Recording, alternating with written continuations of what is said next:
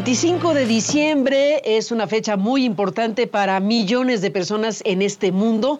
Estamos celebrando la Navidad, estamos celebrando el nacimiento de Jesús y bueno, pues es una fiesta muy importante, involucra muchas cosas y hemos invitado hoy a un gran personaje en México que es un gran editor, que es un ensayista, que es poeta, que es escritor, que por cierto recibió junto con Margarita de Orellana en este 2023 en la Feria Internacional del Libro el homenaje al mérito editorial y por lo cual lo felicitamos muchísimo a él, a Margarita de Orellana y a todos los que hacen posible el trabajo del cual eh, forman parte. Gracias Alberto Ruiz Sánchez por estar este día precisamente para hablar de la Navidad, de lo que involucra la Navidad y de lo que se puede decir en tiempos como los que nos toca vivir. Alberto, bienvenido y felicidades. Gracias por estar aquí. Muchas gracias, Carmen. Es un gran placer estar contigo siempre. Y gracias por la invitación. Muchísimas gracias a ti, Margarita, por el reconocimiento de este, de este año, que desde luego es muy importante para una larga trayectoria. Y pues eso, hablar de la Navidad significa muchas cosas. Cuando te pregunto ¿Qué pasa por tu cabeza cuando decimos la palabra Navidad en un 25 de diciembre, cuando estamos en este 2023? ¿Qué te viene a la cabeza? ¿Qué te viene al corazón? Pues fíjate que, que para mí personalmente, y creo que también en el, en la historia de, simbólica de la Navidad, hay una idea de exilio y hay una idea de, al mismo tiempo de confluencia, o sea, confluencia de la familia, todos los las dimensiones y todos los miembros de la familia que vienen de diferentes lugares. Eh, y, en, mi caso personal, que es una familia emigrada de Sonora a la Ciudad de México, desde que mis eh, padres eran muy jóvenes y y mis abuelos pues eran maduros, pero digamos, una familia sonorense desplazada a la Ciudad de México, que se reunía con frecuencia y sobre todo en la Navidad, ¿no? Entonces, para mí eso eh, significa una, una, mm, un encuentro en el exilio y una conciliación entre todos, ¿no? Es, es muy, muy, este, había como una dinámica familiar, ¿sabes? En, mi familia. Eh, como somos eh, sonorenses muy habladores. Entonces todo pasaba por contar historias, no solamente las abuelas, sino, por ejemplo, el reparto de regalos en Navidad, eh, el tío al que le tocaba eh, repartirlos contaba un cuento y entonces los niños teníamos que adivinar quién era el personaje del cuento y ese era el que recibía el regalo, ¿no? Exacto, eh, una, una, una, historia que contaste hace algunos años que escribiste, de lo mucho que has escrito, por supuesto, Alberto Ruiz Sánchez, está aquello de la Navidad como escalera y haces toda una narración familiar espléndida que, bueno, desde luego ahora que estoy platicando contigo y que estamos pues eh, conversando para un público que nos está siguiendo a través de la señal de CNN en el continente, eh, una escalera en la Navidad eh, ¿A qué te refieres? Bueno, en la casa de los abuelos, eh, Ruiz Sánchez, había una escalera volada, ¿sabes? Sin, sin pasamanos, que daba, daba, vuelta. Y entonces la, la parte intermedia de la escalera era como una terraza hacia la sala. Y en la sala, pues donde estaba el árbol de Navidad y los regalos, todos los niños nos sentábamos en la escalera a escuchar las historias, a, pues a, participar un poco desde ese estrado eh, a veces interviniendo, nos preguntaban cosas y eso, pero era, era como un lugar de reunión, ¿no? La escalera era el símbolo de, de la Navidad para nosotros. ¿no? Y bueno, pues puede haber muchos símbolos para millones de personas que, que, estamos celebrando la Navidad. En un tiempo que nos toca vivir lleno de desgracias, estamos hablando de, de un fin de año en donde eh, la guerra eh, pues eh, en Ucrania sin duda marca buena parte de nuestras dinámicas eh, internacionales. Por supuesto, esta situación que estremece, que es ya una circunstancia extrema en la Gaza, en la franja de Gaza, con lo que ha sido el ataque de Israel a, a Gaza, con lo que fue el ataque de Hamas a Israel. En fin, tenemos en el mundo un conjunto de cosas sumamente graves estos conflictos en particular que han atrapado la atención del planeta nos toma este fin de año pues sin resolver desde luego, nos, nos topa este fin de año eh, con un conjunto de, dramas, de dolor, de mucho dolor. Sí, es, eh, vivimos un momento realmente terrible, ¿no? Y además eh, siempre al borde de que pudiera ser peor, ¿no? Y, y la poca conciencia de cómo se van tejiendo estas cosas. hay gente que piensa que que lo de Ucrania basta con declarar la paz y, y que Rusia se quede con el territorio del que se ha apropiado, por ejemplo, ¿no? O, o, o, o en, Gaza la falta de conciencia de que el partido de Netanyahu eh, tiene un fundamento realmente autoritario desmedido y que la responsabilidad de Hamas es larga y es tremenda y todo y todos son atentados a los derechos humanos y a la vida en todas sus dimensiones, ¿no? Es, es realmente descorazonador la falta de conciencia y la falta de soluciones. Sí, sin duda. Y bueno, pues estamos hablando de la, bueno, al final de cuentas, difícil celebrar cuando, cuando demasiadas personas están padeciendo de esta manera, difícil celebrar cuando demasiados niños y niñas han sido afectados de manera muy grave en estos conflictos y en muchos otros. qué mensaje de Navidad se puede dar en una fecha como esta?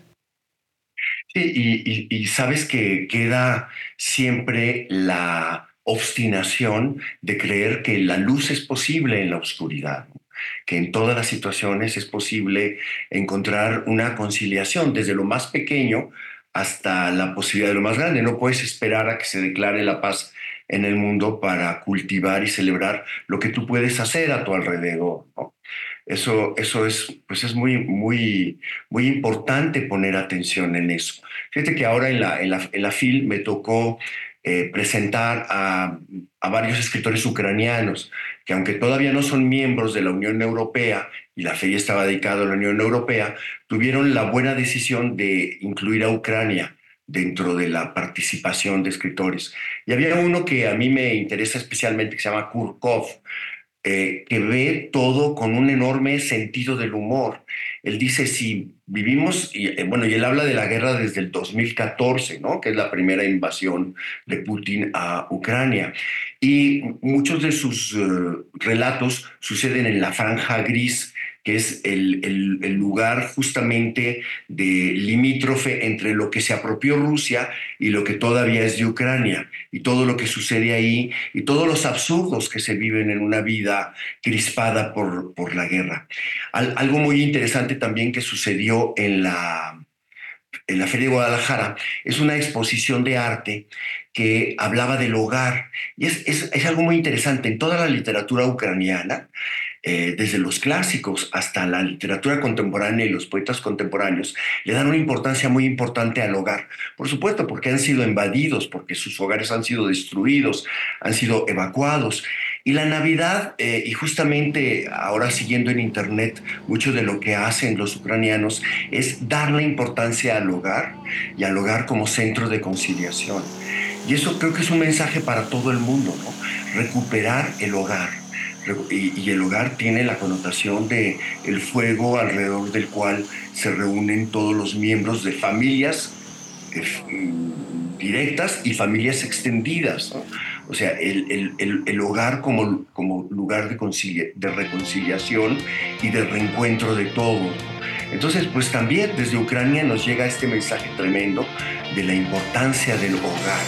Sin duda. Bueno, déjame, Alberto Ruiz Sánchez, hacer una pausa y regresamos en esta conversación. Volvemos en un instante más. Estamos de regreso este 25 de diciembre, este programa que hemos preparado para esta fecha, 25 de diciembre, y que tiene que ver, bueno, pues con esta charla eh, con Alberto Ruiz Sánchez. Eh, estábamos hablando, bueno, de la Navidad en este 2023, lo complejo del mundo que nos toca vivir. Ya ni hablemos del cambio climático, que es otro de los grandes asuntos, por supuesto, que embarga la humanidad y todo lo que involucra una situación crítica para, para el planeta entero. Eh, pero hablando de los conflictos y de las situaciones que están marcando el hoy por hoy de nuestra existencia, eh, pues eh, en tu pluma, en tus investigaciones, en tu tarea, eh, te acercas precisamente a, la historia de lugares que hoy se encuentran en pleno conflicto como Ucrania, con Rusia y por supuesto este libro del que ya en su momento hablamos, el expediente de Ana Akhmatova, que por cierto recibió el premio Colima. Felicidades también porque este año ha sido muy importante para ti en tu tarea, Alberto. Y bueno, pues estamos estamos hablando de, una historia que ocurre en esos territorios que hoy se encuentran en estos nuevos conflictos. ¿Qué decir de entonces y de ahora? ¿Qué tan cerca, qué tan lejos está el mundo de lo que tú has eh, escrito con un libro como este? Sí, bueno, es, eh, para, para mí fue muy impresionante que la primera invasión rusa a, a Ucrania, que es apoderarse de Crimea, eh, no tuvo una repercusión y una reacción tan importante del mundo occidental, cuando ya daba el aviso de una voluntad de invadir y, poseer eh, territorios que no eran suyos.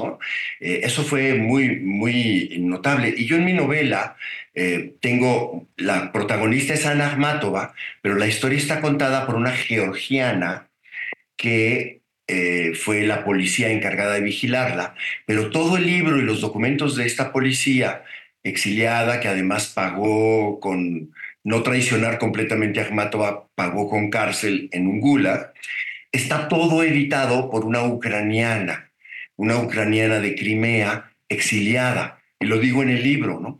Entonces, de, alguna manera, eh, toda esta dimensión de, de, poner atención a las diversidades de lo que antes fue la Unión Soviética y que en cada una de las regiones de, la Unión Soviética tenía una característica especial. Y eh, incluso la narradora que es la es georgiana, también hago una descripción pues lo más completa y pertinente posible del, del mundo popular del que ella viene, contrastado con el mundo popular que vivía de niña y de joven Ana en Kiev, es decir, en Ucrania. ¿no? Y después cómo todo eso se fue transformando en soluciones literarias importantes. Eso me, me, me dio mucho gusto después cuando la novela recibió el premio Colima y pidieron a estudiantes de literatura que lo presentaran. Me dio mucho gusto que la, las estudiantes pusieron mucha atención a eso. Estaba escuchándote y recordaba a, un, a un pastor de la iglesia evangélica luterana de la Natividad de Belén que le dio declaraciones a la BBC, eh, a BBC Mundo. En, en esas declaraciones eh, el pastor le, le, planteaba a, a quien le entrevistaba que si Jesús naciera hoy, y mira que decirlo en estas fechas es pues de subrayada importancia, si Jesús naciera hoy, lo haría debajo de los escombros de una casa en Gaza. La Navidad triste que se vive en la ciudad de Belén por la guerra y por todo este son, por esta zona eh, tan impactada, bueno, es algo que se recoge a nivel internacional. Y sí, tendríamos que pensar que si, que si Jesús naciera hoy, pues imagínate en qué contexto sucedería. Sí, es, es, es terrible y es, es interesante en estos momentos no abandonar, sabes, el, poder de reflexión. Y en eso Hannah Arendt ha sido siempre un llamado a, poner atención en lo que es paradójico y en lo que parece que no hay que poner mucha atención. ¿no? Entonces, eh, Hannah Arendt, por ejemplo, eh, en, la en el momento de la formación del Estado de Israel, llamó la atención sobre la extrema derecha eh, que tenía características de dentro, dentro del Estado de Israel de la gente que, persecución, que, que hizo persecución del pueblo judío. Y, eso fue muy polémico en su momento. ¿no? Entonces, eso es, es importante recordarlo. O sea, que no, no, el origen racial no garantiza que, que no tengas actitudes eh, criminales, ¿no? Y eso responsabiliza tanto a Netanyahu y a su partido como a Hamas, ¿no? Y que el hecho de que Hamas haya, esté gobernando eh, es, un hecho también de, es un crimen histórico terrible, ¿no? Porque Hamas es responsable en gran parte de la no conciliación, eh, eh, el deseo mutuo de desaparecer un pueblo a otro es algo terrible que no podría, no debería ser tolerado por ningún otro país en la humanidad, ¿no? Y es lo que están viviendo los dos, los dos estados, ¿no? Eso es terrible. Y es lo que, lo, que, lo que Putin está también tratando de ejercer en Ucrania. Por eso ha sido condenado por las cortes internacionales y hay orden de aprehensión contra Putin. Entonces, eh, la misma condena que recibió Putin también debería recibirla tanto Hamas como Netanyahu. ¿no? Tienes que condenar todos los crímenes. Nada justifica un asesinato, nunca. Déjame, Alberto Ruiz Sánchez, hacer una pausa y regresamos en esta conversación. Volvemos. Pues se nos acaba el tiempo, Alberto Ruiz Sánchez, en esta conversación, en esta Navidad. Eh, bueno, por cierto, hay que mencionarle al público que está siguiendo esta transmisión que la Navidad como escalera, que es eh, un relato incluido en el libro Elogio del Insomnio de, de Alberto Ruiz Sánchez, que se publicó hace algunos años en Alfaguara, ahora está circulando en su edición de bolsillo. Así que bueno, pues para quien quiera leer eh, Elogio del Insomnio y este relato de la Navidad como escalera ya se puede eh, adquirir en la edición de bolsillo. Pero bueno, hay muchas cosas de las cuales podríamos seguir hablando. Me gustaría cerrar precisamente con la tarea que has hecho como editor en Artes de México. Dentro de las cosas que se han publicado ahí está ese número especial de los nacimientos. ¿Qué decir en una fecha como esta cuando, cuando alguien como tú y como Margarita Dorellana y todos los que hacen artes de México, eh, pues se han dedicado también a mostrar, a exponer lo que significa esta manifestación de cultura popular, de arte, de parte de las tradiciones. Sí, bueno, sabes que a mí me alegra mucho que cada vez es más reconocido que una de las características del proyecto cultural de Artes de México es establecer eh, una explicación de lo popular a todos los estratos de la sociedad y convertir todo el proyecto de esta enciclopedia de lo mexicano en forma de monografías, convertirlo en un proyecto de confluencia. O sea, yo comencé, ¿te acuerdas? Cuando vivían Octavio Paz y Carlos Fuentes y eran dos grupos peleados. Y yo lo que me propuse es hacer algo en el cual eh, eh, sea un proyecto tan bueno, el cual los dos quieran publicar. Es decir, no necesito que coincidan en ideas ni en simpatías, necesito que confluyan. Porque México necesita confluencia, necesita ser un proyecto de conciliación y de proyección y afirmación de la luz de lo mexicano. ¿no? Entonces, pues cada un número de Artes de México es una búsqueda de eso. Uno de nuestros últimos números se llama Fiestas Tradicionales de Guerrero como ritual de conciliación. Y entonces ahí analizamos los mecanismos que tienen las fiestas populares para hacer reconciliación social. Eh, y este número que tú mencionas, que es muy bello, que, en el cual mostramos la colección de nacimientos de Celia García Terrés, es una colección de nacimientos hechos en cada pueblo o en cada región con materiales eh, populares muy distintos. Eh, se mostró ya varias veces, la última fue en el Museo de Culturas Populares de Coyoacán, es una colección maravillosa. Y nos muestra eso, que en todas las diferencias que vivimos hay puntos de confluencia y que necesitamos que buscarlos y cultivarlos. Cuando ha habido grandes rompimientos sociales en México, ha habido proyectos de reconstrucción. Y, nosotros pensamos que con Artes de México estamos poniendo los fundamentos para una reconstrucción cultural y social que venga desde la materialidad, misma de lo que en México se hace con las manos. Y de ahí tiene que venir la luminosidad de lo que tenemos en común. ¿Y crees que le hará falta próximamente a México algo por el estilo? Yo creo que hace falta en México. Estamos, vivimos un momento de crispación terrible y justamente lo que hay que hacer es buscar la conciliación y, la, eh, la afirmación de los derechos humanos tiene que venir de esa, darle importancia a, a, lo que somos como humanos, a todas nuestras dimensiones. O sea, no, el mismo Borges decía que lo más banal que tenemos los humanos son nuestras opiniones políticas. Lo, grave de la política es cuando se convierte en políticas de distanciamiento ¿no? y políticas de confrontación, cuando lo que se necesita es justamente la reconstrucción de lo que tenemos en común. Pues ahí está, un mundo con puntos importantes de confrontación, de polarización, eh, la dinámica de las redes sociales, la dinámica de la conversación social eh, que, ha tenido en estos eh, tiempos recientes en nuestro mundo, bueno, pues una marca de esta naturaleza. Así que bueno, en esta Navidad, ¿con qué te despides? ¿Qué mensaje nos dejarías en esta fecha de Navidad? Pues busquemos justamente la luz en los bosques de oscuridad. Y la luz tiene que ser algo que nos reúna a todos. Pues Alberto Ruiz Sánchez, gracias por estar aquí, un abrazo, felicidades y bueno, pues seguiremos hablando si me lo permites. Hasta la próxima. Muchas, muchas gracias, Carmen, que estés muy bien. Gracias a ti, como siempre, gracias Alberto y gracias a ustedes que nos han permitido estar en esta fecha y gracias al público que sigue CNN. Feliz Navidad.